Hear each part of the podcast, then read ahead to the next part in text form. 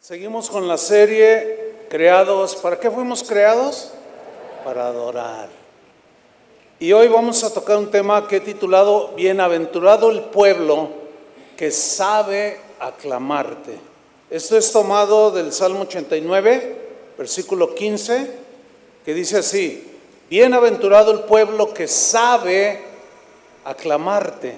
Andará, oh Jehová, a la luz de tu rostro.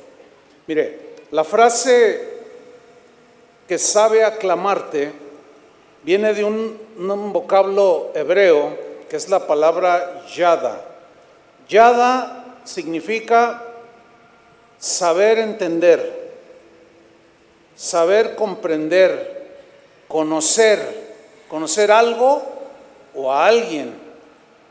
Y en esencia, dice el diccionario, Yada significa dos cosas. Número uno, saber de algo por observación.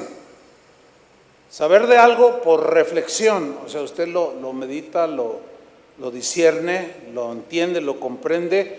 Y esto podemos decir que es como el, es el conocimiento intelectual. Por ejemplo,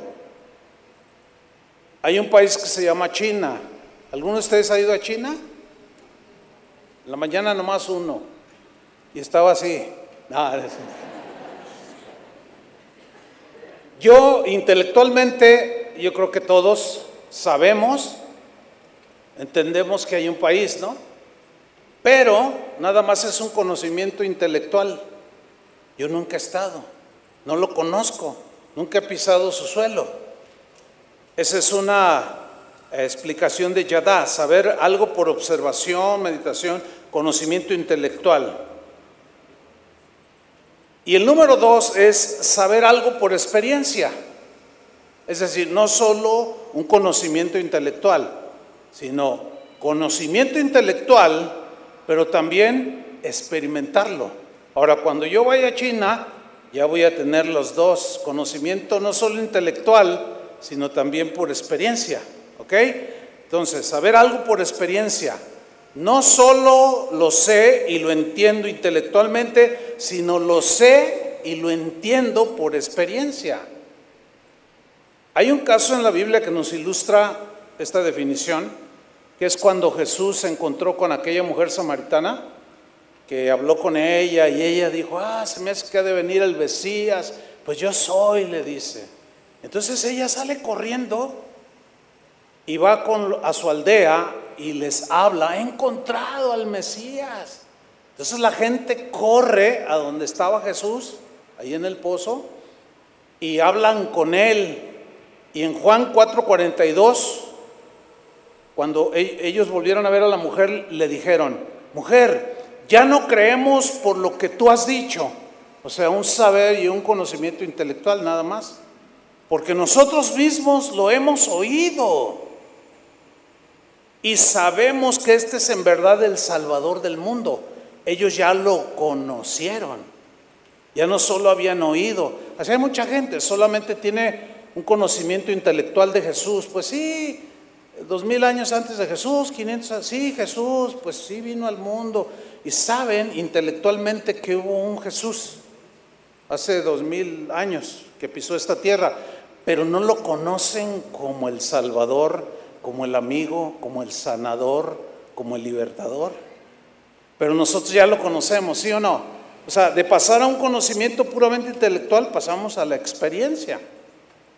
En este caso de la alabanza, no solo lo sabemos y lo entendemos intelectualmente que Dios es digno de suprema alabanza. No solo eso, sino que ahora, los, además de que lo sabemos, lo entendemos por experiencia. Es decir, Sabemos por experiencia que alabar a Dios es algo poderoso. Es algo que mueve a Dios, que lo hace actuar a nuestro favor. Sabemos y entendemos que Él le gusta habitar entre las alabanzas de su pueblo, que a Él le gusta que lo alaben, que lo adoren, que lo exalten, que lo aclamen. Entonces nosotros hemos pasado del conocimiento intelectual a la experiencia. Eso es a lo que se refiere, eh, bienaventurado el pueblo que sabe aclamarte. hay muchos que vienen o hay gente que va a las iglesias como esta y bueno, entran y, están así, muchos alabando a Dios y no han entrado en esa experiencia de, saber que al, alabar a Dios, al exaltar a Dios, algo sucede en su entorno, algo sucede en su corazón, en su alma, en su espíritu. Así como Eliseo, cuando Joram y Josafat fueron a consultarlo porque estaba el enemigo enfrente y fueron y le dijeron a Eliseo, necesitamos palabra de Dios porque él era un profeta. Y él dijo, ok, pero tráiganme a un músico, tráiganme a un tañedor, alguien que toque, que toque bien. Y se lo trajeron. Y aquel músico de Dios empezó a cantar alabanzas al Señor y propició un ambiente, una atmósfera profética. Y Eliseo le profetizó a, este Joram y a Josafat. Posteriormente, ese fue el conocimiento intelectual para Josafat. Ah, sí, sí, Dios va a estar con nosotros. Pero cuando ya llegó el enemigo, que estaban ahí enfrente del enemigo, Josafat dice que estaba lleno de temor. ¿Se acuerdan de esa historia? Pero alguien profetizó y le recordó la profecía de Eliseo. Así te dice el Señor, estad quietos y conoced que yo soy Dios. No haga nada, lo único que van a hacer es alabarme. Y él lo entendió. Y llama a todos los cantores y a todos con instrumentos. Y dice que cuando empezaron a cantar alabanzas al Señor, los enemigos se dieron entre sí mismos. Y Dios les dio una gran victoria. Espiritualmente siguen sucediendo cosas así. Podemos ganar muchas batallas alabando a Dios, adorando a Dios. Cuando Josafat, que inicialmente lo entendía intelectualmente, tuvo que llegar al terreno de los hechos. Pablo y Silas igual lo experimentaron cuando estaban en la cárcel. Dice que empezaron a entonar himnos a Dios y Dios sobró. Y se rompieron las cadenas y ellos fueron libres. Y espiritualmente suceden cosas así también. Entonces ahora nosotros aquí en esta congregación sabemos, no solo intelectualmente, sino por experiencia, que alabar a Dios es algo muy poderoso. ¿Ya, ¿Ya entienden de lo que estoy hablando? Eso es a lo que se refiere, bienaventurado el pueblo que sabe aclamarte, que sabe, que entiende, que no solo tiene un conocimiento intelectual, sino tiene una experiencia de alabanza, una experiencia de adoración. Miren cómo actúa Dios a través de la alabanza. ¿Qué hay en medio de cuando Dios actúa a nuestro favor? Vamos a Isaías capítulo 30, versículo 29. Dice, ustedes cantarán una canción. O sea, le está hablando a su pueblo. Por ahí hay un bebé, ¿no? o son mis nervios, no sé, o por, pero creo que por ahí hay un bebé para que lo atiendan. Ustedes cantarán una canción, dice, como hacen en las noches que se celebra una fiesta, o sea, fiesta para Dios, obvio. Estarán llenos de alegría, como quien al son de la flauta va hacia el monte del Señor, la roca de Israel. Notan cómo el acercamiento a Dios, siempre que tú leas el monte del Señor, el monte de Dios, el monte alto, se refiere a la presencia de Dios, estar en la presencia de Dios. Yo quiero que noten cómo alrededor de la presencia de Dios hay música, hay alabanza. Bueno, sigamos versículo 30. El Señor hará, fíjense cómo actúa en, medio de esa atmósfera de adoración, de alabanza. El Señor hará que todos oigan su voz majestuosa, o sea, todos los que están allí como nosotros, y observen su brazo poderoso bajando con gran furia, y una llama de fuego destructor como un rayo con abundante lluvia y granizo. Asiria, que era en ese momento el enemigo de Israel, tendrá miedo del Señor cuando la castigue con su vara.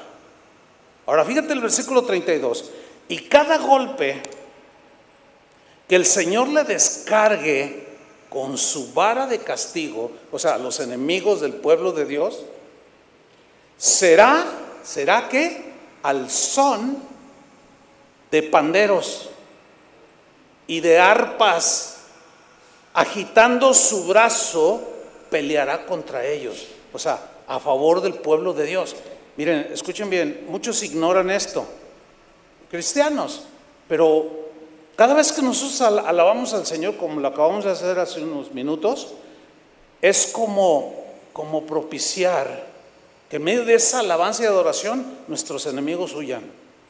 Si tú vienes eh, muy cargado porque alguien te está haciendo daño, lo que sea, Dios le va a dar unos golpes a medida que tú y yo le vamos alabando, le vamos exaltando con alegría, con gozo, palmeamos, levantamos las manos y lo exaltamos porque Él es digno de suprema alabanza. Entonces Él obra, Él obra. Salmo 22, 3 dice que Dios habita entre las alabanzas de Israel. El verbo habitar significa literalmente permanecer en un lugar sin moverse. Entonces, ¿dónde permanece Dios sin moverse? En la alabanza, en la adoración que su pueblo le da. Entonces ahora sabemos por experiencia que alabando a Dios encontramos entre otras cosas, liberación. Miren, hay un salmo que es el 32, versículo 7. Dice, tú eres mi refugio. O sea, tú eres mi escondedero, dice en otro salmo. El lugar de mi refugio, de mi protección. Me guardarás de la angustia. Se, se debe entender también que en medio de la angustia algo va a suceder en mi ser interior cuando yo lo alabo en medio de mi angustia. Hay gente que a veces escribe y dice, pastor, estoy muy, muy triste. Y muchas veces, casi siempre les digo, ponte a alabar a Dios. No, pero es que estoy triste. Ponte a alabar a Dios. ¿O qué? ¿Quieres que yo te, te cuente un chiste para que te pongas contento o qué? No, la gente no sé, a veces no, al ignorar esto, por eso no saben aclamarle. Entonces no entran en la experiencia de saber que cuando le alaban, Dios los guarda de la angustia. Mira lo que, lo que sigue en el versículo 7, 32, 7. Con cánticos de liberación me rodearás. ¿Con cánticos de qué? A ver, a ver, a ver. Lo que se entiende aquí es que cuando yo canto, hay cantos que mientras yo lo alabo, me liberan. ¿Me liberan de qué? De la angustia, de la preocupación, de la inseguridad, del miedo, de la tristeza, de la depresión y un montón de enemigos internos que nos atacan. El Salmo 89, 15, bienaventurado el pueblo que sabe aclamarte, lo voy a mencionar en cuatro versiones más. Todos tienen el mismo concepto, pero utiliza palabras diferentes que nos amplían el, conocimiento, en este caso aquí, intelectual, pero que Dios quiere que lleguemos a la experiencia.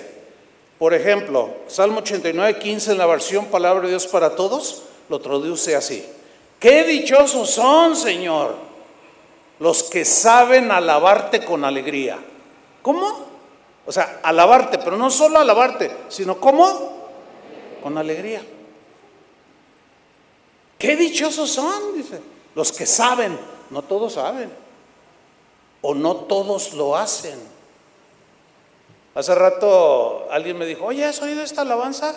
Le digo, no, a ver, y me la puso en su celular y, era, era de mariachi, era un mariachi cristiano y, la canción se llamaba Cara de Limón.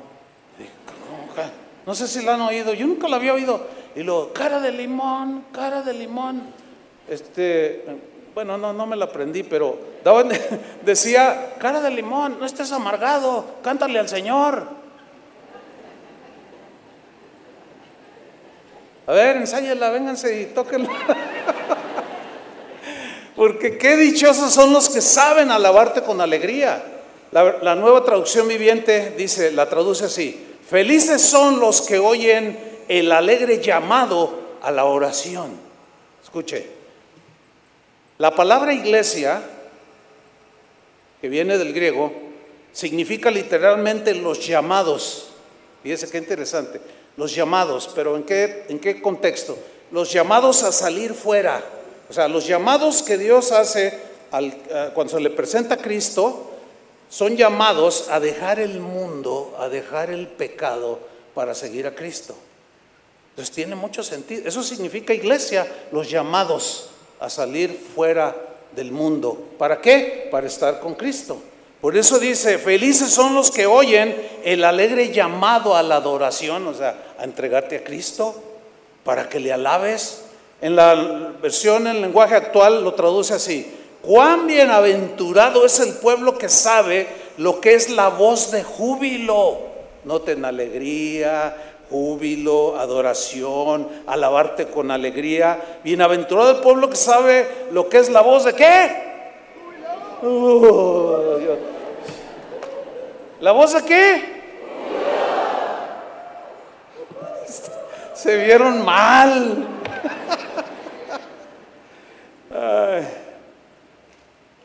No todos saben. Hay gente que dice, no, eso de gritar en la presencia de Dios es irreverente. Pero bueno, eso lo tocaré más adelante. En la versión moderna, el mismo versículo dice, dichoso el pueblo que sabe, que entiende, que sabe cantarte alegremente. ¿Cómo cantamos hace un rato? Con mucha alegría, ¿no? Porque ustedes han sido enseñados. Alguien, alguien escribió un comentario y decía, ay, qué bueno que, que ya los de casa de oración están libres este, para alabar. Y dije, ay, pues 40 años haciendo lo mismo. Tenemos 40 años. O sea, esta congregación siempre ha sido una congregación desde el principio. Yo, yo mi esposo y yo nacimos en una congregación que sabía, que entendía lo que era alabar a Dios. Entonces crecimos en un ambiente de alabanza y de adoración. Entonces, pues desde que se fundó esta congregación, esta congregación ha sido de, alabanza y de adoración. El, otro día estaba haciendo más o menos un conteo de todas las alabanzas que hay en el, el himnario de Casa de Oración o que hemos cantado por más de 40 años y son Cuatro mil, más o menos, un montón. A ver, ¿cuándo terminamos de cantar las cuatro mil? es un seminario bastante amplio, ¿sí o no? ¿Por qué? Porque entendemos, conocemos. La primera reunión que tuvimos en casa de oración, que fue un 20 de junio de 1982, lo primero que les dije, agarré mi guitarra y los que estábamos ahí en la casa de, de Chuy García, les dije, esta va a ser una congregación que alaba al Señor, que adora al Señor. Y vamos a aprender a hacerlo. Miren, nuestras reuniones en aquel tiempo duraban hasta de cinco horas, a veces seis horas. Claro, las circunstancias ahora son diferentes, porque, por ejemplo, si, imagínense cinco horas y ustedes están allá afuera esperando que salgan los que llegaron a las ocho, pues como que ya no, ¿no? Entonces, este, pero si quieren, no nos quedamos. Eh, nomás tres, con esos tres, pues total. ¿Verdad que sí? El Charlie, el Juanito y yo. Por eso es que alabar a Dios, hermanos, tener siempre un canto en nuestros labios es algo poderoso. Cánticos de liberación. Yo les puedo contar experiencias personales, pero lo importante es que usted las tenga. Que en lugar de que se levante y agarre el celular a ver este, cuántos le están cobrando lo que les debe y está usted todo ahí preocupado, se despierte alabando a Dios. A ver, ¿cuántos, ¿cuántos cuando abren los ojos en la mañana tienen un canto? Ah, muy bien, gloria a Dios. ¿Y los otros qué onda? Todavía no entran en eso. Bueno, tengo un texto para ustedes. Ahí va, Salmo 149, versículo 1. Fíjate lo que dice aquí, cantad a Jehová cántico nuevo. Hay canciones que se aprenden, hay canciones que tienen una fuerza espiritual muy poderosa y pueden durar siglos. Y cada vez que se cantan, son poderosos cantos. Un ejemplo son los himnos que se compusieron del siglo XVI, XVII, XVIII y aún XIX, que todavía permanecen hasta el día de hoy, himnos como Cuán grande es Él. ¿Quién no ha cantado ese? Sublime gracia. Todos lo hemos cantado. Un montón de himnos. Yo me sé un montón de himnos. Son, son espectaculares, son maravillosos, llenos de enseñanza, llenos de doctrina cristiana, llenos de exaltación a Cristo. Pero también la Biblia dice, cantada a Jehová cántico nuevo. Y hay que, hay que combinar los himnos antiguos o los cantos antiguos con los nuevos. Pero yo he escuchado a gente que dice, ay, a mí, a mí me gustan los himnos de hace 500 años. No, pues está bien, ¿no? A mí también me gustan. Pero también la Biblia dice que, que le cantes a Dios cántico nuevo. Miren, el cántico nuevo surge cuando el pueblo de Dios tiene experiencias con Dios.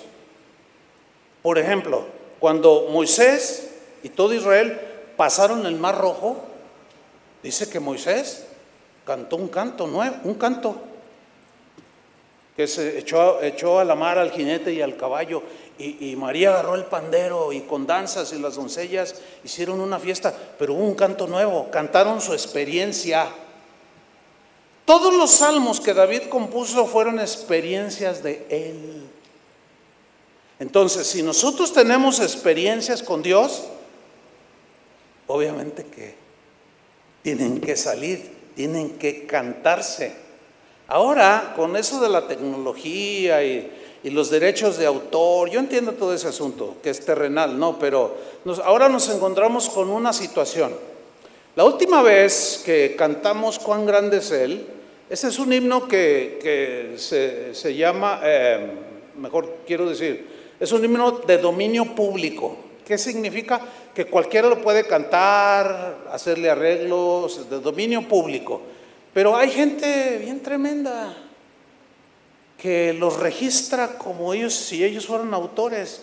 Y el autor de ese himno, cuán grande es él, es un sueco, de hace muchos años. Y la última vez yo le dije a Janet, oye, pues hagan un arreglo a cuán grande es él, pues el canto es muy hermoso. Y le hicieron un arreglo bien bonito y cada vez que lo cantábamos, porque ahora ya no lo cantamos, ahorita les explico por qué, cada vez que lo cantábamos, o sea, tiene, tiene una gloria, y es un himno antiguo. Y luego llega Artemio y me dice, ya nos mandaron de YouTube una notificación, no lo podemos cantar, tiene derechos reservados. ¿Cómo que tiene derechos reservados? No, si no lo quitan, si no lo, les tomamos el canal y que quién sabe, o sea, ya no podemos cantar, fíjense nomás. Diga, ah, bueno, está bien, no cantamos. Pues ahora a componer se ha dicho.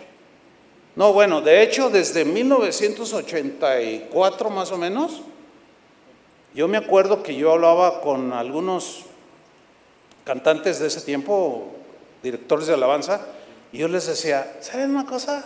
¿Por qué no dejamos de traducir del inglés al español? ¿O acaso solamente nuestros hermanos norteamericanos o australianos eh, pueden componer cantos? Nada más ellos tienen experiencias con Dios y nosotros no, nosotros tenemos que andar copiando. O sea, no, no, hay gota de orgullo ni nada, no, sino era, es una realidad. ¿Por qué no vamos cantando nuestras propias experiencias? Y de ahí empezaron a surgir cantos. Empezaron a surgir, al rato el que barría, la hermana que, eh, apoyaba con las mujeres, oye, el Señor me dio un canto. Y empezamos a recolectar cantos y empezamos, esto no es de ahorita, ¿eh? Miren, yo tengo un cuaderno, no sé, pero pues es así grueso, Está lleno de cantos que nunca se han cantado aquí. Ahora, ¿por qué no los saco? Pues porque abundan los cantos aquí. Todos los cantos que cantaron esta, esta mañana, todos son de autoría de, de la gente de aquí. Porque Dios les da cantos, porque tienen experiencias con Dios. Ese es el cántico nuevo. Yo sé que Dios le puede dar a usted un canto, ¿verdad? Pero pues no todos se van a poder cantar. Yo tengo casi 200 y no se cantan. Pero esos cánticos nuevos muchas veces solamente son entre tú y él. Yo, tengo unos cantos bien bonitos, bueno, para mí, ¿no? O sea, yo digo, este canto que el Señor puso en mi, boca, eh, ah, lo voy, a, enseñar en el grupo. Estoy acordando de uno, de hace muchos años. Y el Señor me acuerdo que me dijo, no, ese nada más es entre tú y yo. Interesante, ¿no? Ese nada más tú me lo vas a cantar a mí. Un día mi esposa me dice, Dios me dio un canto. Le dije, a ver, cántalo. Y lo empezó a cantar.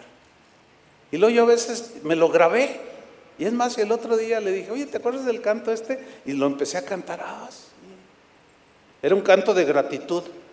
Cántico nuevo, hermanos. Entonces, hay que, hay que saber mezclar los cantos antiguos con los nuevos. Pero si son cánticos nuevos, cánticos nuevos, bueno, pues yo pienso como que está habiendo mucha experiencia con el Señor, ¿no? Bueno, sigo leyendo. Cantad Jehová cántico nuevo. Su alabanza sea en la congregación de los santos. Ahí es donde vamos a cantar. Alegres Israel en su hacedor.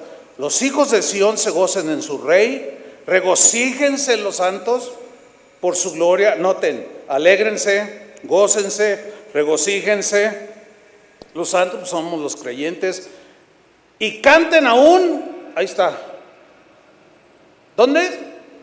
¿Dónde te despiertas todos los días? Como que en el suelo.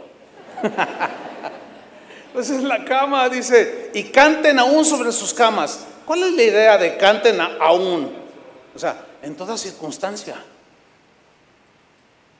en todo momento, cuando el canto en el creyente, eh, bueno, si tú vas en el camión, tú lo puedes ir tarareando dentro de ti, ¿verdad? Porque si lo empiezas a cantar así, pues así como que no es muy propio, la gente no lo entiende y a lo mejor terminan dándote unas monedas.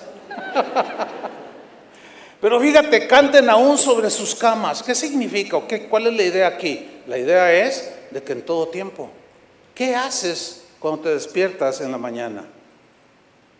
¿Cantas o te preocupas porque tienes que pagar la renta? ¿Qué, qué haces?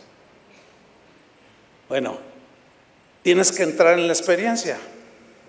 Tienes un montón de cosas para el día, preocupaciones, problemas que solucionar. Tienes al enemigo enfrente como Josafat. Bueno, alábale, pruébalo, prueba esto, alábale. Ahí en tu cama, en cuanto abres los ojos, pues ahí mismo levanta las manos. O una, cuando menos, porque estás todo dormilado, ¿no?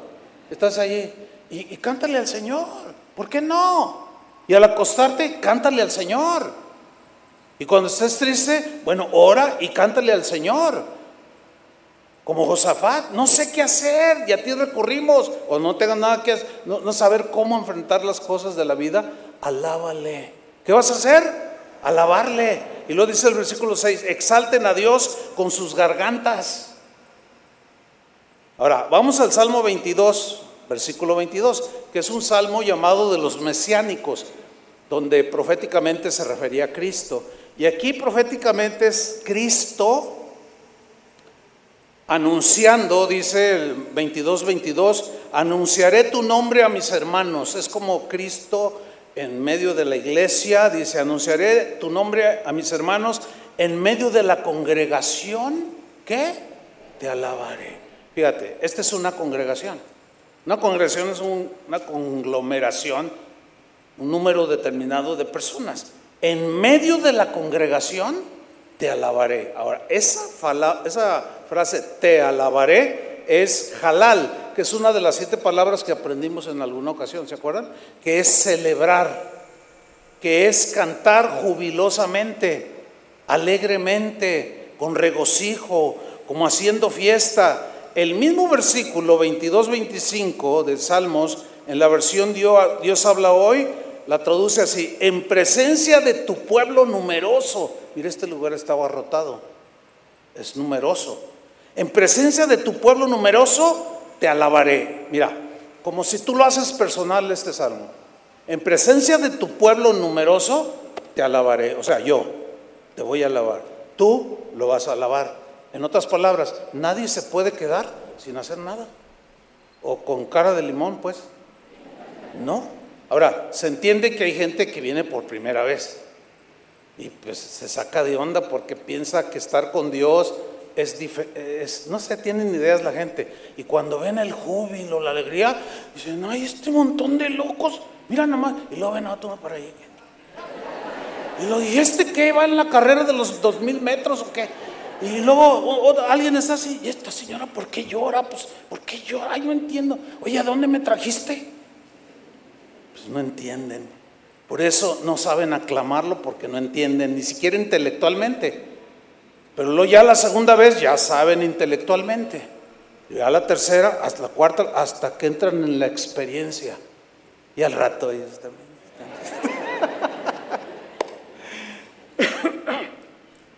La Biblia nos enseña acerca de cómo podemos alabarle cuando nos congregamos, en medio de la congregación. ¿Cuántos trajeron sus manos? A ver, ¿o dónde las dejaron? Bueno, muy bien, muy bien. Fíjate lo que dice el Salmo 98, versículo 4. Ahora, ¿por qué los salmos? Porque es el himnario de Israel. Y Pablo dijo, eh, alaben de corazón con salmos e himnos y cánticos espirituales al Señor. Los salmos se refieren a los salmos bíblicos.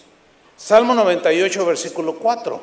Ahí nos dice cómo debemos de cantar. Cantad con cara de limón al Señor. no, dice cantad alegres al Señor, toda la tierra.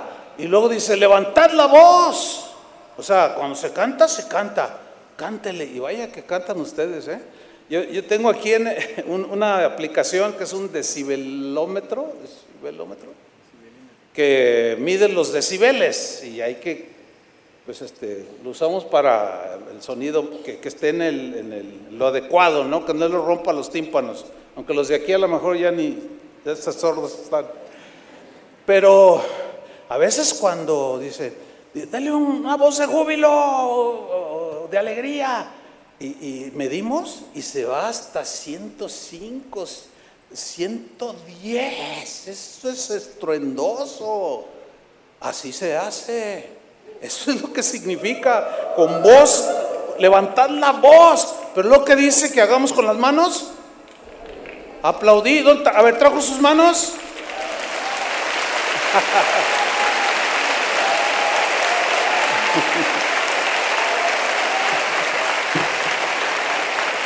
Mire, no, no, no quiero ser mala onda, ¿eh? Pero no todos aplaudieron. ¿Por qué? Usted tendrá sus razones. Yo, yo las comprendo, o sea, tampoco nos ponemos en el otro lado, ¿verdad? Me acuerdo cuando iniciaba Casa de Oración, que, estaba enseñando a Chuy García a dirigir la alabanza, un día le dije, te voy a dejar ahora solo. No, no, ahora tú solo. Bueno, ok, le dije, yo voy a estar atrás de ti. Y agarra su guitarra y ya empieza, ¿no? En ese tiempo eh, pues éramos puros jóvenes, pero ya, ya empezaba a asistir una señora como de unos 80 años, abuelita de uno de los hermanos que llegaba allí. Entonces Chuy dice, ah, vamos a alabar al Señor. Y todos, ah, pues éramos como 40, 50 personas. Y en una sala, pues se oía el estruendo, ¿verdad? éramos, estaba pequeño el lugar, pero sí, sí cantábamos fuerte. Entonces empieza Chuy, no, y empezamos a, a danzar y a gritar y a, gozarnos en el Señor. Y de repente dice, ¿saben una cosa? No todos están danzando. Vamos a gozarnos, hermanos. Y el que no danza se va al infierno, dice. Híjole. yo, estaba atrás de él y yo, no, no, no, no, no, no. Este, nomás volteé así. Ah, y, este, y luego empezó, ¿verdad? Empezó a cantar una. Y la viejita empezó yo dije, ay, ay. o sea, la viejita no se quería ir al infierno. Claro, ahí fue un error teológico, o sea, de todo tipo, a todos nos pasa, ¿no? Como un día Julio, ¿quién sabe qué dijo? Pamba el que no dance. Pamba el que no dance. Pues ahora yo voy a decir algo. Ah. Bueno, se entiende, ¿no? Pero a veces, a veces uno pues como que quiere que todos participen porque entiende y tiene la experiencia, pero no todos lo hacen. Ok, está bien. Tampoco llevamos prisa que usted lo haga, ¿verdad? Eh, puede tener muchas razones, a lo mejor, a lo mejor está tullido, no lo sé, a lo mejor usted es la primera vez que viene y está sacado de onda, ¿qué es esto? Dice. O sea, hay muchas razones. Pero ya la segunda, este, usted empezó así, pero luego ya le va a hacer así. Y luego un dedo, luego dos dedos, y luego va a empezar.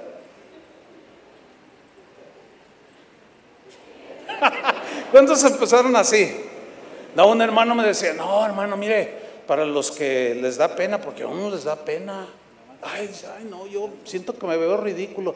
olvídese de los demás. Dice, pero, pero mire, yo, yo creo que le, le voy a compartir algo, pastor. Me decía en la mañana, y por ahí está el hermano. Me dice, dígales en la predicación de los de las once, que son los más tullidos. No, no es cierto. Dice, compártales el, el- la alabanza, ¿cómo era? Se me olvidó. Manual. Manual. No, espérense. No, no, esa ya. Dice, para los que les da un poco de pena, hágale así. Oh, oh, oh, oh, ¿a qué sí? Oh, oh, oh, oh, oh. Y ya cuando se anima a echar un brinquito, le hace, uh, oh, oh, oh. Y al rato ya se empieza a soltar, empie- termina alabando al Señor, termina alabando al Señor. Fíjate, levantar la voz y aplaudir. Muchos tienen conceptos cerrados. No, pero ¿cómo aplaudir? Claro no, se le aplaude a Luis Miguel, se le aplaude al potrillo, pero a Dios, pues si Dios no es ningún artista, Él es más que un artista. Y la Biblia, es que el aplaudir es reconocer los méritos, que el que le aplaude al sol, Luis Miguel, le aplaude por los méritos que reconoce en él, que canta bien, ¿sí o no? Ah, y, y- y nosotros no le vamos a aplaudir al que tiene todo el mérito de haber hecho toda la creación en la que nos regocijamos. Ajá.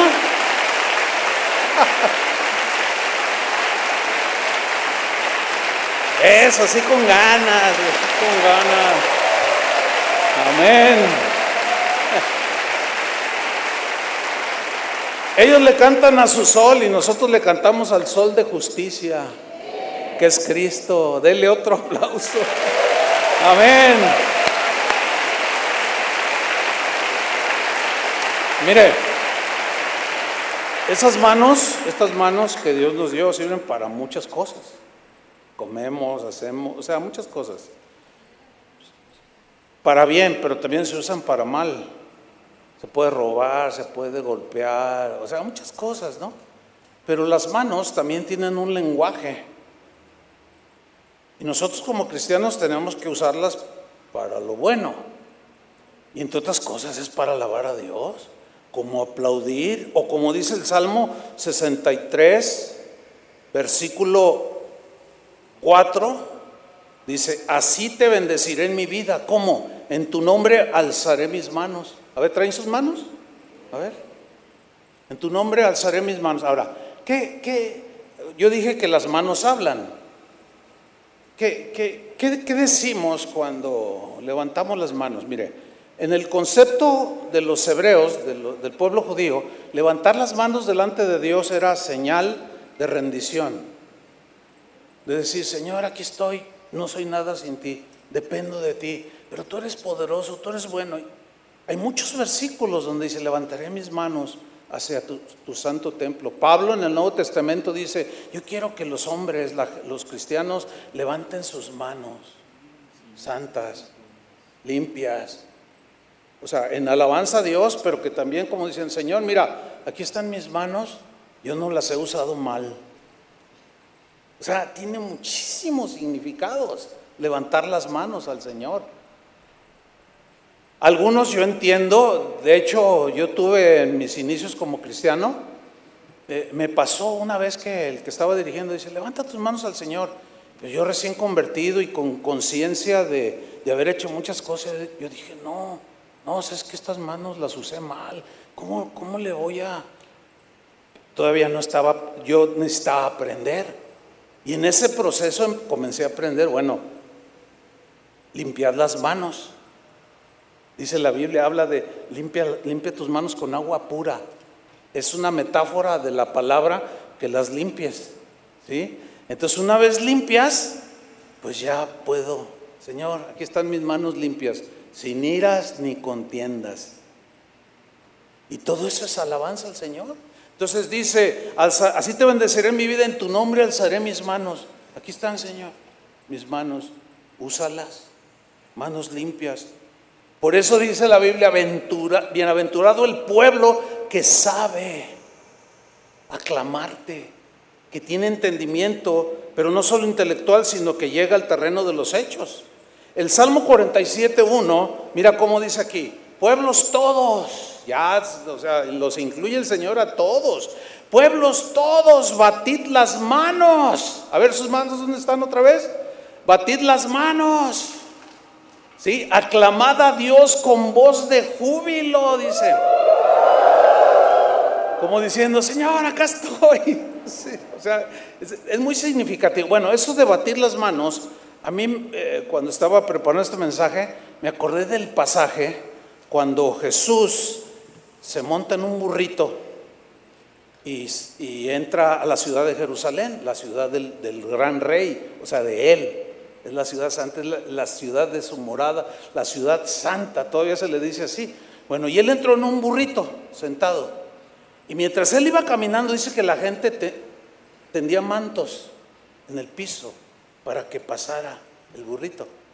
Pero dice también que la gente cortaba palmas de las palmeras que había ahí alrededor, las cortaba y, y hacían, las batían así y gritaban con palmas en sus manos alababan a Jesús y gritaban, Osana, Osana, bendito el que viene en el nombre del Señor, Osana, Osana. Y aquello una fiesta tremenda. Y dice la Biblia en Mateo 21, 12, lo voy a leer en la versión en lenguaje eh, Dios habla hoy, dice que Jesús entró en el templo por supuesto se entiende que se bajó del burrito, entró en el templo y se encuentra con una con un escenario que desaprobó. Vamos a leer. Y echó de allí a todos los que estaban vendiendo y comprando. Volcó las mesas de los que cambiaban dinero a la gente y los puestos de los que vendían palomas. Y les dijo, en las escrituras dice, mi casa será llamada casa de oración. Mire, esa, es una escritura que está en, eh, creo que en el profeta Isaías. Mi casa será llamada casa de oración. La palabra oración también se puede traducir como alabanza. Entonces, mi casa será llamada casa de alabanza, porque donde se ora se alaba, donde se alaba se ora. Mi casa será llamada casa de oración, casa de alabanza. Pero ustedes, dice, la han Ustedes están haciendo de ella una cueva de ladrones. Estaba reprobando lo que estaban haciendo dentro del templo. Me temo que esta historia se sigue repitiendo en muchos lugares, desgraciadamente. Entonces Jesús allí, eh, eh, poniendo orden en su casa, desaprobando lo que habían hecho de, de la casa de alabanza, ahora ya era puro comercio. Ya enseñaban cosas que no tenían que ver nada con la palabra de Dios como sucede en muchos lugares el día de hoy, desgraciadamente. Pero miren lo que sucede en el versículo 14. Se acercaron a Jesús en el templo, y, a mí me, llama la atención que la Biblia lo subraya, y se, se acercaron a Jesús, porque la Biblia al principio dice que él entró al templo y sacó a todos esos, pero luego repite, se acercaron a Jesús en el templo, porque era el lugar de reunión, era la casa de alabanza, era la casa de oración. Se acercaron a Jesús en el templo los ciegos y los cojos, o sea, gente con necesidad, así como usted y yo. Que a veces estamos enfermos, que a veces estamos tristes, porque hay enfermedades no solo físicas, sino también hay enfermedades del alma, hay enfermedades espirituales y venimos mal a la casa de Dios. Venimos por una palabra de Dios. Venimos por, para recibir algo que Dios nos quiere dar. Y desgraciadamente muchos encuentran todo menos eso. Pero resulta que está Jesús ahí en el templo y llegan unos ciegos y unos cojos. ¿Y qué hizo Jesús? Los sanó. Allí en el templo. Porque era la habitación de Dios. Era la casa de alabanza la casa de oración, y ahí el Señor obró y lo sanó. Este lugar, en este lugar han, sucedido miles, literal, miles de milagros, miles de sanidades, cientos y miles de situaciones insalvables, y el Señor ha obrado, porque Él tiene contentamiento en su pueblo. Bienaventurado el pueblo que sabe aclamarle. Entonces, de, esa sanidad, de esos milagros que surgieron, hay una reacción. ¿De quiénes creen ustedes? Siempre va a haber gente que no le gusta. Miren, vamos a leer, versículo 15. Pero cuando los jefes de los sacerdotes, o sea, los líderes espirituales, esto es lo más triste, que un líder espiritual se oponga, se oponga a que la casa de alabanza sea de alabanza, a que la casa de oración donde debe, donde está el Señor y que haya milagros, no quieren milagros. No, no, no, eso es no, no, eso es no. Aquí nada más la palabra, dicen, y se ponen así muy, aquí la palabra. Oiga, pero vengo enfermo. No, los, ya no hay milagros. Aquí ya no.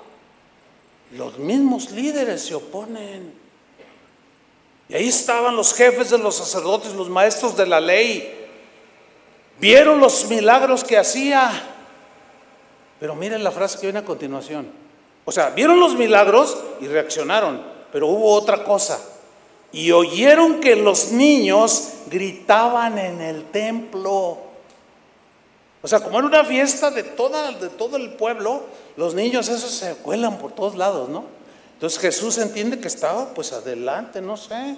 Esa es la idea que yo tengo. Y los niños gritaban, ¿qué gritaban? Alabanzas. Osana al hijo de David, Osana. Y empezaron a alabar al Señor. Y el Señor estaba contento que lo alabaran. Se gozó y miraba a los niños. ¿Se acuerdan cuando Jesús dijo, el que no se haga como uno de estos niños? Es necesario ser como un niño. ¿Por qué? Porque los niños son sencillos. Hace unos meses que tuvimos la, el Congreso de Alabanza, hubo una sesión donde trajimos a los niños, aquí en esta parte, a un grupo de, de los que hay en la congregación, un grupo que pudieron asistir ese sábado en la mañana, y, porque eran alabanzas para niños, iba a hacer una grabación, en fin, y ellos son tan espontáneos y tan sencillos. Y yo, a mí me, me, encanta observarlos porque aprendo de la sencillez de ellos. No hace mucho mi esposa me dice, te mandé un video de, un, de la sesión de alabanza de los niños. Mientras nosotros tenemos aquí, los niños también tienen las, a su nivel. Pero ya qué bonito. Están ahí los que dirigen, los que los están este, pues, asesorando a los niños. Dicen, niños, a ver, vamos a alabar al Señor. Y los niños, ¡ah! A ver, saluda a tu hermanito y ellos se abrazan. a ver, vamos. Oh, oh, oh, y ellos empiezan y no, y dan vueltas y, y nosotros, ay, así. Y, Jesús dijo, háganse como los niños, sencillos, hombre. No se hagan tan sofisticados. Ahora, dice que oyeron a los niños que alababan a Dios, que gritaban alabanzas. ¿Qué hicieron estos líderes? se enojaron mucho.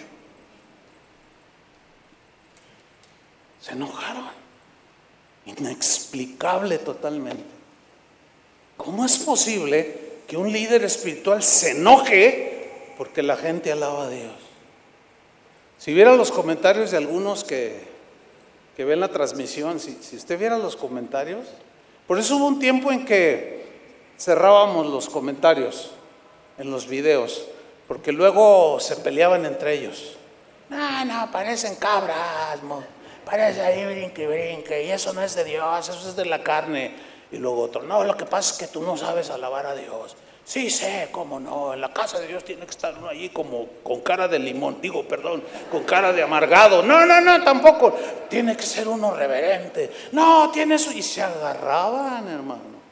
Y dijimos, no, pues estos nada más están peleando. Le dijimos a Teme que ahí, ahí, por ahí anda. Y este, no, ¿sabes qué? Bórralos. Pero los volvimos a abrir porque la gente, la gente decía, no, pues es que a veces yo pido oración o algo. Bueno, entonces cuando no falta la gente que no entiende. O sea, hay que entenderla. Ignoran, no conocen, saben intelectualmente, si Dios sí hay que alabarlo, pero no tienen la experiencia. Y cuando ven a otros, como aquí, se enojan. Bueno, pues ya se contentarán, ¿no? Y se enojaron con Jesús. ¿Se acuerdan de Mical que se enojó cuando vio a David? su esposo danzando. ¿Qué es esto? Y luego entra a su casa todo así contento. Ay, dame un vaso de agua. Ay, gloria a Dios. bueno, eso no dice la Biblia, obviamente. Digo, a veces tengo que calcular porque dice, ay, él dijo cosas que la Biblia no dice. Pero se entiende. ¿A poco no es natural que después de, de haber brincado y danzado por no sé cuántas horas, pues llegó cansado, ¿no? Y Mical ahí, ay, sí, que no te doy nada. No te doy ni un vaso de agua, no Mira nada más, ya te vi, te vi desde la ventana, brincando como un cualquiera, danzando como un loco. Ah, estaba enojada. Era una fea mujer. Que por cierto, no sé si a causa de eso, pero la Biblia lo subraya. Y Mical fue estéril, nunca pudo tener hijos. ¿Por qué lo menciona? Mm, fíjese que yo no sé. ¿No será que nos da una advertencia ahí? Se quedan estériles todos los que son como Mical. No fructifican. ¿O se acuerda del hermano, del hijo pródigo que regresó todo arrepentido? Y el padre dijo, ¡ay, hagamos fiesta! Y dijo, ¡ay, qué son esas danzas, esa música! Pues es que tu hermano ya regresó. Y se enojó. ¿Para qué tanta música y fiestas? A mí no me has dado ni un cabrito. Ay, hijo, tú siempre estás aquí. Ay, estaba enojado. Y así hay muchos. Es inexplicable. Yo, por más que trato, bueno, creo que sé más, entiendo más o menos por qué. El espíritu fariseo que algunos se cargan, la amargura que se cargan y solamente el conocimiento intelectual nunca entraron a la experiencia. Y se enojaron con Jesús y le dijeron en el versículo 16, ¿oyes lo que estos están diciendo? O sea, los niños que estaban cantando. Miren, Jesús les contestó, sí, los oigo. Si, si hubiera sido yo les digo, no estoy sordo. Sí, claro que los oigo. Les dijo, pero no han leído, no han leído ustedes la escritura que habla de esto. Y enseguida Jesús cita el Salmo 8, versículo 2, que dice, con los cantos de los pequeños, de los niñitos de pecho, has dispuesto tu alabanza. Y de allí Jesús dijo, sean como los niños. O sea, dispónganse, hermanos, sean sencillos como los niños. Cuando el director de alabanza diga, levanten sus manos, levántenlas. Cuando digan, Denle un grito de júbilo, pues alégrese. ¿Me explico? Porque todo eso está incluido, todo eso es parte de la alabanza al Señor. Hubo un comentarista del siglo pasado llamado William Barclay, un erudito del Nuevo Testamento, que dijo lo siguiente del pasaje que yo acabo de leer. Él citó y dijo, o mejor dicho, yo cito lo que él dijo, lo siguiente, si tomamos esta historia, tal y como se presenta ahí en el Evangelio, y escuchamos de nuevo las frescas y cristalinas voces de los niños gritando sus alabanzas, nos encontraremos cara a cara con un gran acontecimiento. Dice, hay verdades que solamente los sencillos de corazón pueden ver y que están ocultas a los sabios a los entendidos y a los sofisticados. Suceden muchas veces que el cielo está más cerca de un niño que del más inteligente de los adultos. Y si es cierto. Nunca se me olvidará. Oiga, lo que voy a contar no es para eh, evidenciar o burlarme de algo. No, no, es una experiencia que yo tuve. Tenía una semana de convertido. Y fui a San Luis Potosí, donde yo nací. Y estando ahí en la ciudad, eh, salí al centro y atravesé por un parque, justo al momento donde hay una bocina que yo oí que estaban hablando cosas de la Biblia. Y yo miré y vi gente entrar, dije, ah, es una iglesia. Decía, iglesia fulana de tal, ¿no? No voy a decir el nombre. Y yo dije, ah, pues, pues me voy a meter. Yo con el gozo del Señor, bueno, gracias a Dios no lo he perdido, pero yo estaba una semana de convertido y me metí. Y me iba, ah, pásele joven.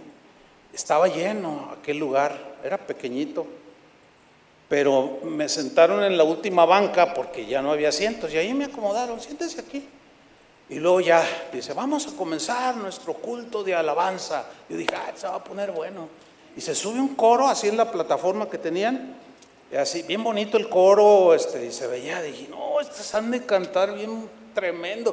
Y se suben, y luego ya tenían un director, y empiezan a cantar, bien bonito, o sea, unas voces, y luego el, el lugar era alto, no tenían bocinas como aquí, que era más chiquito, pero pero hacía una, reverberación bien bonito que se oía. Pero empieza el canto y yo empiezo. Yo empecé a aplaudir. Y cuando empecé a aplaudir, mire hermano, todos voltearon así. Así, mire, haga de cuenta así. Y yo hice, me dije, ay, no, rápido, me llega un, un, hermano y una hermana me dice, joven, venga para acá, venga para acá. Me sacaron. Me dice, ¿por qué aplaude? ¿Que no sabe que está en la casa de Dios? Yo le dije, por eso. Una semana de convertido. Por eso, porque estoy en la casa de Dios. Este, no, aquí se respeta a Dios. Yo dije, ay Dios mío, ¿dónde me metí? Pero decía iglesia cristiana. Es que yo no sabía que así como a Jesús en el templo se enojaron porque gritaban y alababan. Yo, yo ignoraba todo eso. Ahora, años después lo entendí y dije, oh, son de esos que se enojan. Porque muchos alaban a Dios. Es que así no. Entonces, ¿cómo? Híjole, bueno, pues yo, yo me remito a la Biblia. ¿Cómo dice la Biblia? Así dice la Biblia. ¿Cuántos dicen amén? Yo sé que esto a muchos no les va a gustar, pero bueno, ya soy más paciente ahora. Ahora, fíjate, Mateo 21, 17. Fíjate dónde termina esta historia. ¿eh?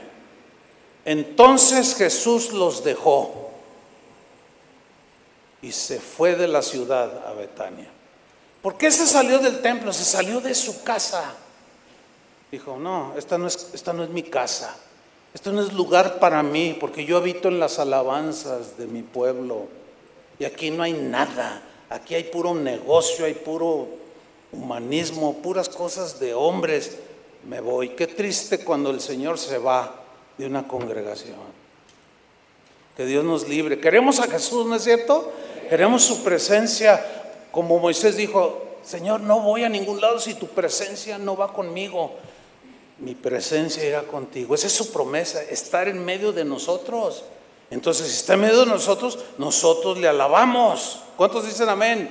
Pero de qué otra manera, Salmo 149, versículo 1. Cantad a Jehová cántico nuevo, su alabanza sea en la congregación de los santos, alegres Israel en su hacedor, los hijos de Sión se gocen en su rey, alaben su nombre con danza, con pandero y arpa, él canten. Bueno, el tema de la danza es un tema también que, ay, cómo, cómo discuten los que se enojan.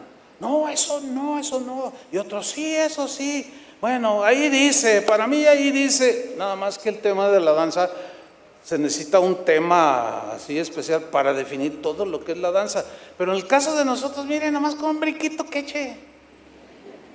O sea, que se alegre, que exprese, que levante sus manos. Y si le cuesta trabajo brincar, como decía el hermano, pues nomás hágale así. Ya está brincando, ¿no? Eh, aunque sea en su corazón, que brinque su corazón, porque muchos dicen, es que, es que yo tengo el gozo acá adentro. Y otro le dice, ay, pues está tan adentro que ni se te nota. Pero sabemos que ciertamente nadie puede ver el corazón más que Dios. Pero el corazón alegre expresa por la experiencia que tiene con Dios. O sea, ¿cómo poder quedarnos callados? ¿Verdad que no podemos? Así es que este lugar, pues es de alabanza, es de oración, es de exaltación y de enseñanza de la palabra de Dios. Y, bueno, saltar de alegría, el Salmo 68, versículo 3, dice, mas los justos se alegrarán, se gozarán delante de Dios y saltarán de alegría. Saltar de alegría. Ahora, todo esto se tiene que hacer con orden. Hay, hay un tiempo para todo.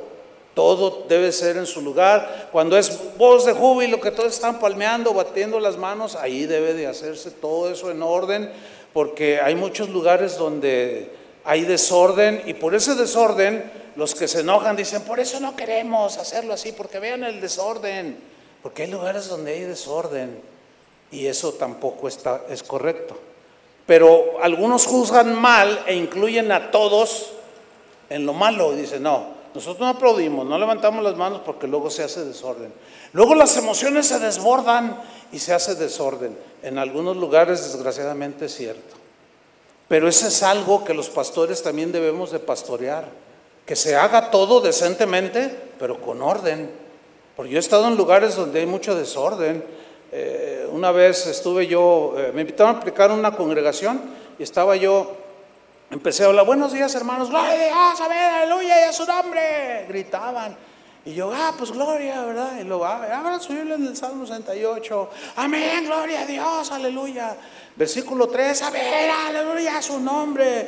Y el, el Salmo dice, aleluya, amén. Yo dije, híjole, no me dejan hablar. Yo dije, ¿qué hago, Señor? ¿Qué hago?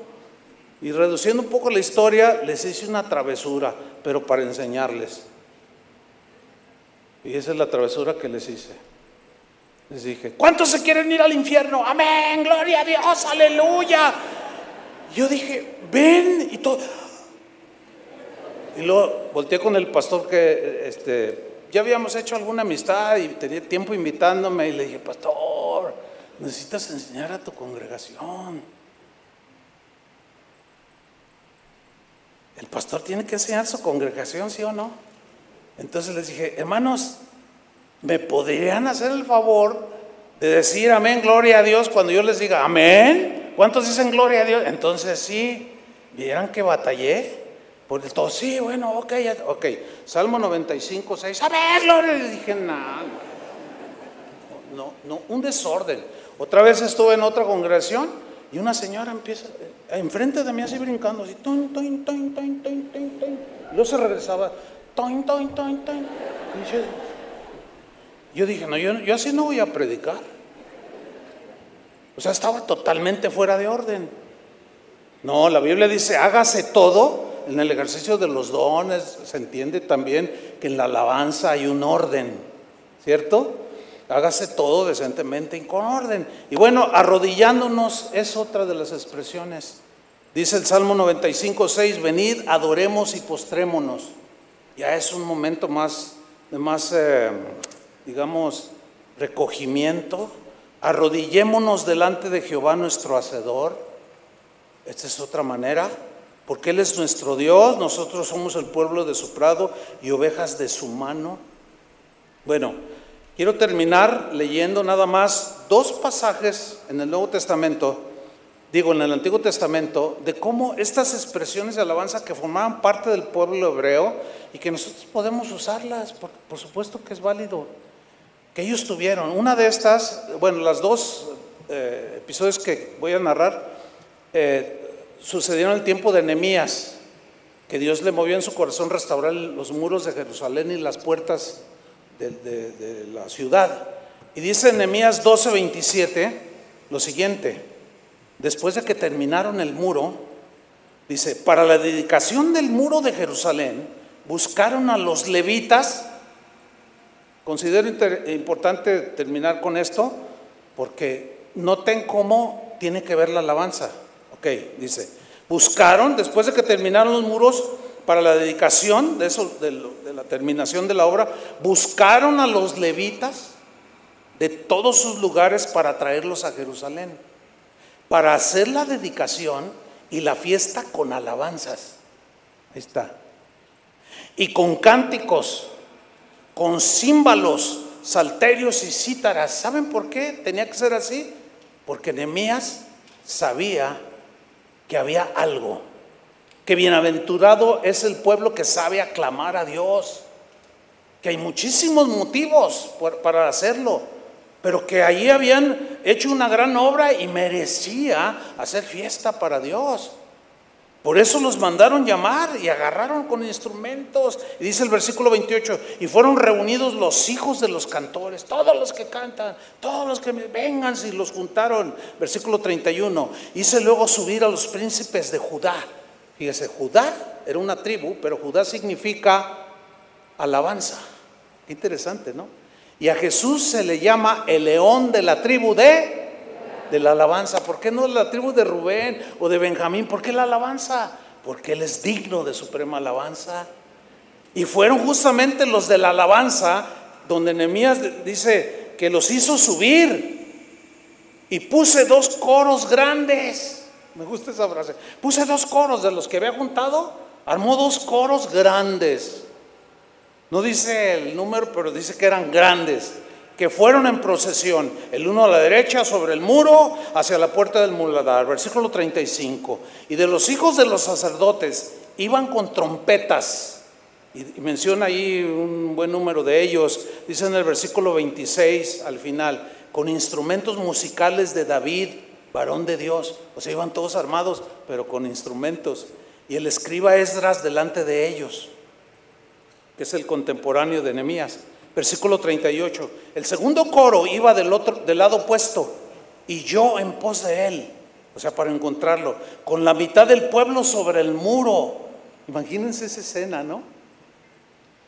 Los que miraban todo decían, no, esto se va a poner, pero tremendo. Y así fue. Versículo 40. Llegaron luego los dos coros, ¿a dónde?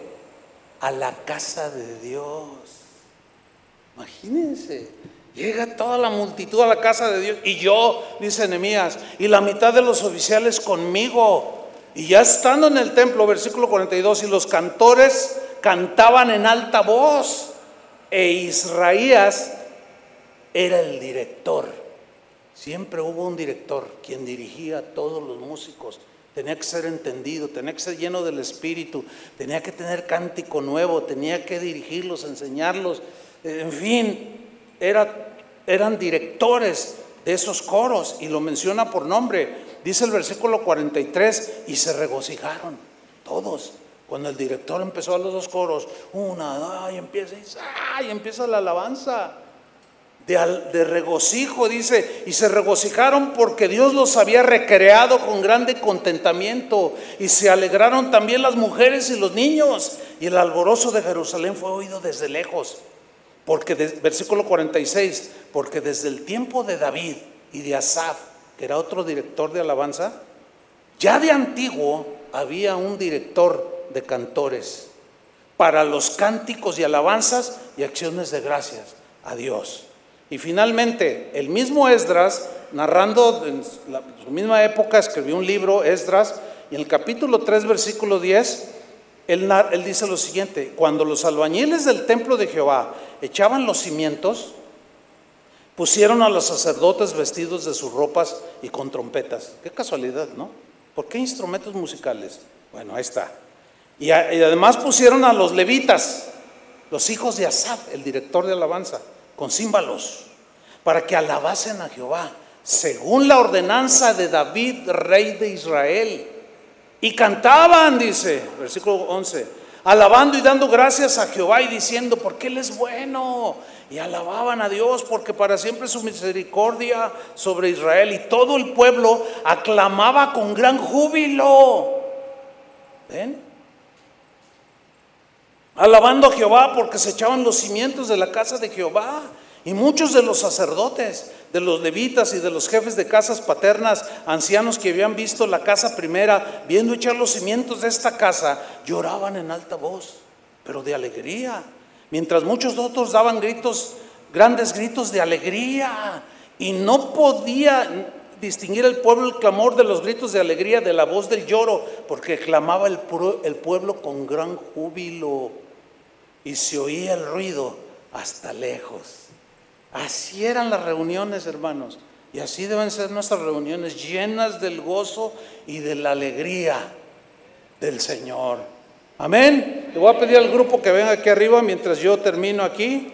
Este, si no se distrae y, me puede seguir, termino. Salmo 88, 89, 15, que es nuestro salmo. Bienaventurado el pueblo que qué? Que sabe aclamarte. Pero el texto completo dice, andará, o sea, el pueblo que sabe aclamar a Dios, como lo hemos escrito y como dice la Biblia, dice, andará, oh Jehová, mire para acá, míreme a mí, andará, oh Jehová, a la luz de tu rostro. ¿Qué significa esto? El pueblo que tiene la dicha de conocer a Dios, ¿cuántos lo conocen? Ya no solo intelectual, sino por experiencia. Camina bajo su guía, camina bajo su amparo, bajo la sombra del Omnipotente. La luz del rostro de Dios, como cuando dice que Moisés estaba cara a cara con Dios y hasta el rostro de Moisés se iluminó, se impregnó de la gloria de Dios, pero simbólicamente la luz del rostro de Dios representa el favor de Dios. Su lámpara es luz a mis pies, lumbrera a mi camino, su palabra, ¿sí? Y su rostro alumbra, y su palabra nos alumbra. Y esto representa la gracia, el favor de Dios hacia su pueblo que sabe que aclamarle. Póngase de pie, porque andará a la luz de su rostro bajo su gracia, bajo su amor y misericordia. Y luego dice el versículo 16, y en tu nombre se alegrará el pueblo de que sabe aclamarte. ¿Cuánto? En tu nombre se alegrará y nos alegraremos todo el día. Es que tengan feliz domingo, no pierdan el gozo del Señor y vamos a terminar alabándole. Amén. Denle un aplauso al Señor. Aleluya.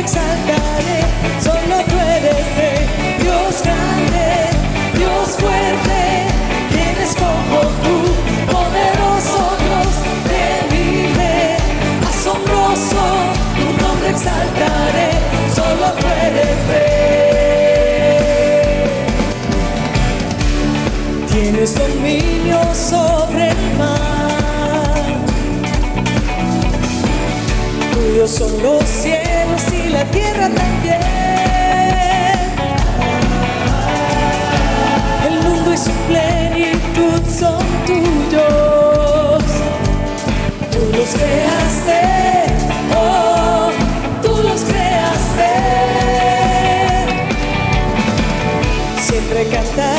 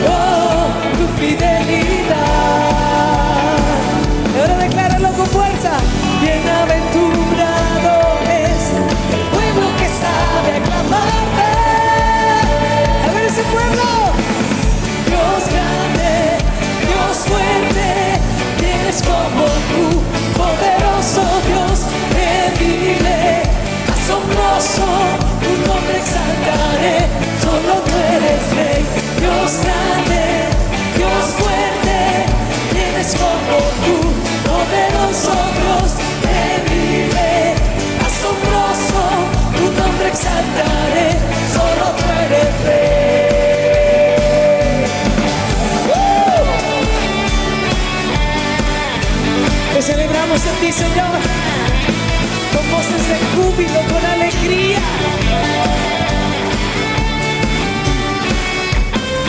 ponerse a reír y cantarlo.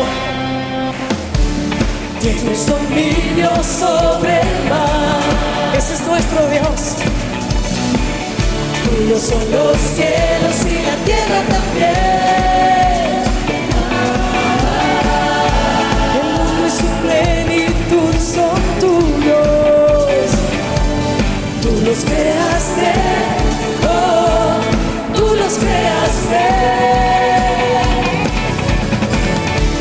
cantaré acerca de tu amor. Nadie es igual a ti, Señor.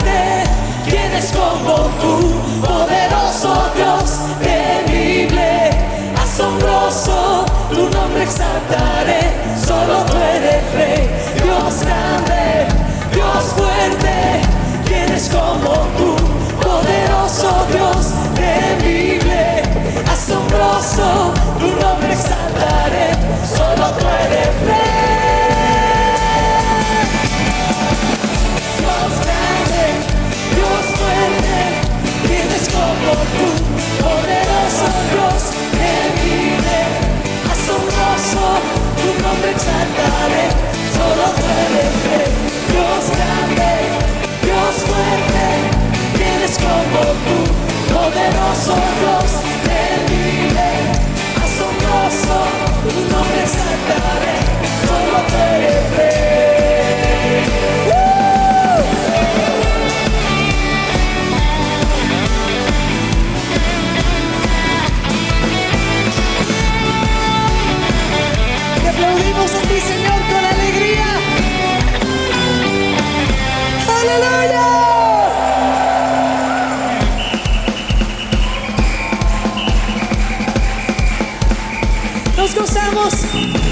Dios, amén. Y no nos cansamos de alabarle.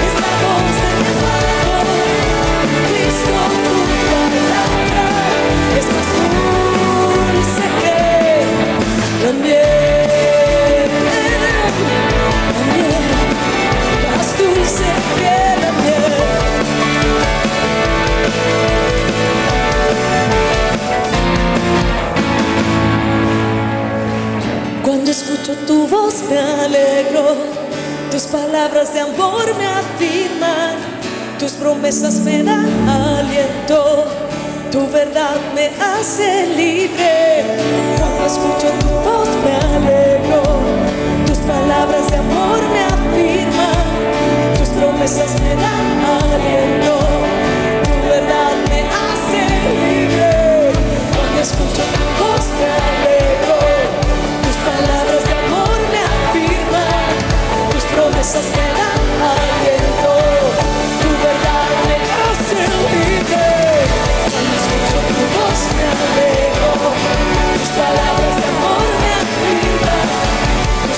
esa soledad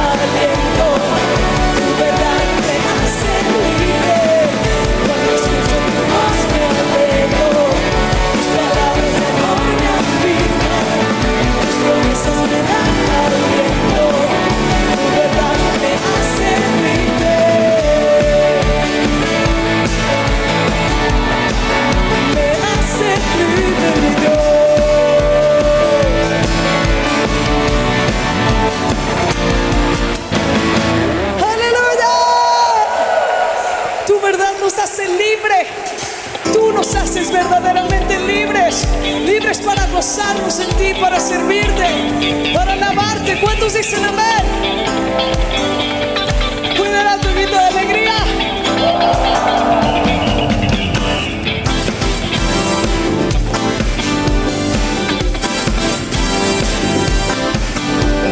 No se canse de sonreír a nuestro Dios.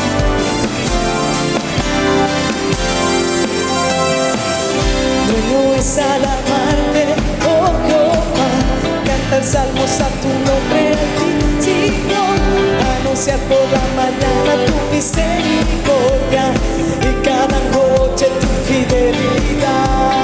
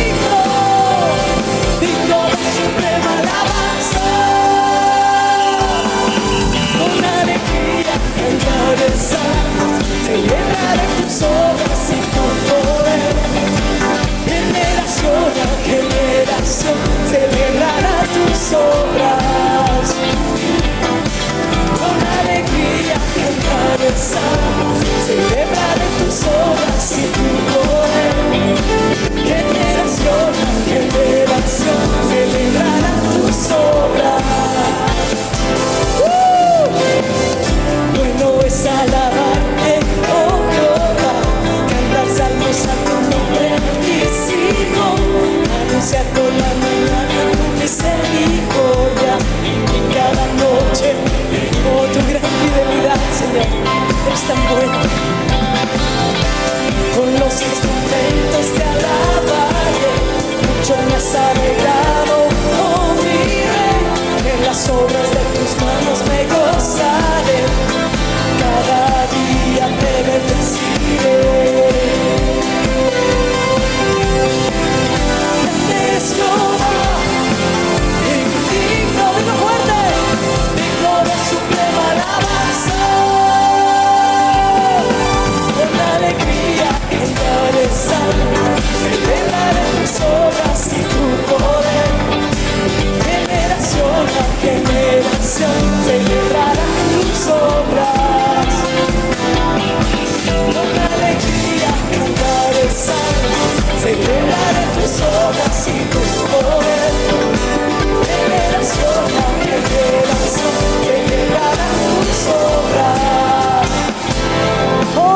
instrumentos alaben al Señor. Te damos gloria, Señor. Qué dulce es tu presencia, mi Dios. Los instrumentos de cuerda declaran tu bondad y tu grandeza. Oh Dios, te amamos. Y las percusiones.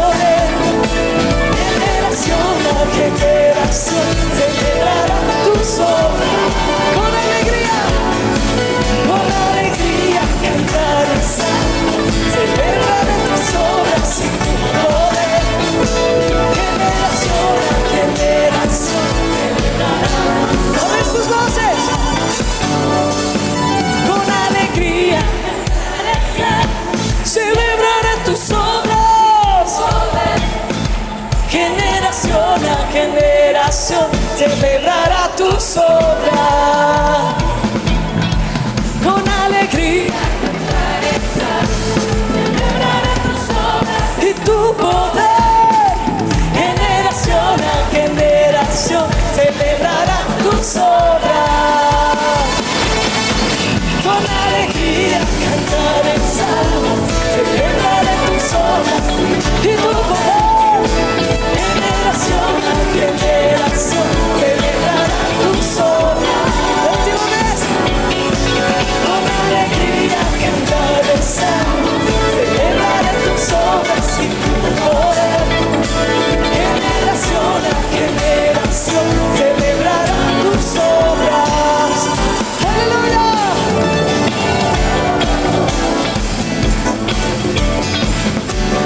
Dios de nuestra alegría.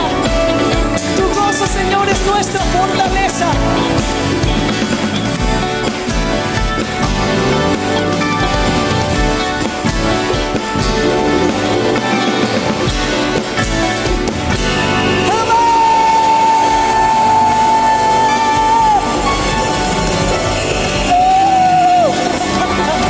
Nos gozamos en ti, Señor.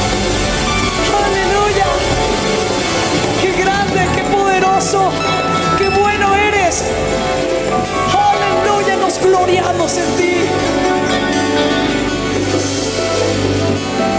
Aleluya. Bienaventurado el pueblo que sabe aclamarle. Andaremos a la luz de su rostro, a la luz de su verdad. Veremos su bendición en nuestra vida y familias. Amén. Pues practiquemos esto todos los días, acuérdese. Canten aún sobre sus camas, exalten a Dios con sus gargantas.